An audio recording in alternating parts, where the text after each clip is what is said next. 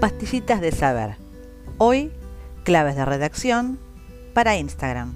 Con motivo del décimo aniversario del lanzamiento de Instagram, ofrecemos a continuación algunas claves para una buena redacción de las noticias relacionadas con él.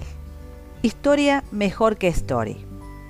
Tanto el término story como su plural stories son extranjerismos innecesarios, ya que es posible usar en su lugar la palabra española historia o historias. Influente es preferible a influencer.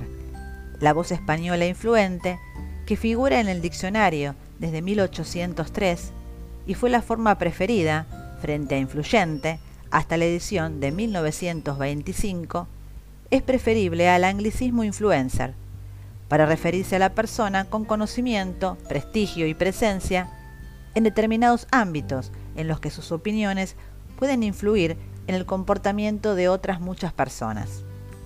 Bio con tilde. Bio, acortamiento de biografía, se escribe con tilde en la i, por ser un bisílabo ortográfico y no necesita comillas ni cursiva. Me gusta mejor que like. El anglicismo like, usado como nombre común, con el que se demuestra apoyo o adhesión a lo que otra persona ha publicado y con el que se nombra específicamente al botón de algunas redes sociales con el que se concreta esa acción, puede traducirse en español por la expresión me gusta, con minúscula. Su plural es preferiblemente los me gusta en lugar de los me gustas o los me gustan. Seguidor, mejor que follower. Quien sigue a otra persona en una determinada red social es un seguidor, mejor que follower. Instagramero es el equivalente en español de Instagramer. Para hacer alusión a los usuarios de Instagram, en español se puede utilizar el término Instagramero, mejor que el anglicismo Instagramer. Video en directo, mejor que direct.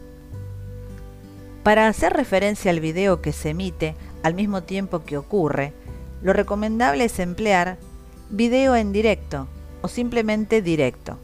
Directo o mensaje directo también es preferible a direct message, anglicismo con el que se alude a los mensajes que se intercambian los usuarios de manera privada. Hasta la próxima pastillita de saber de correctores en la red.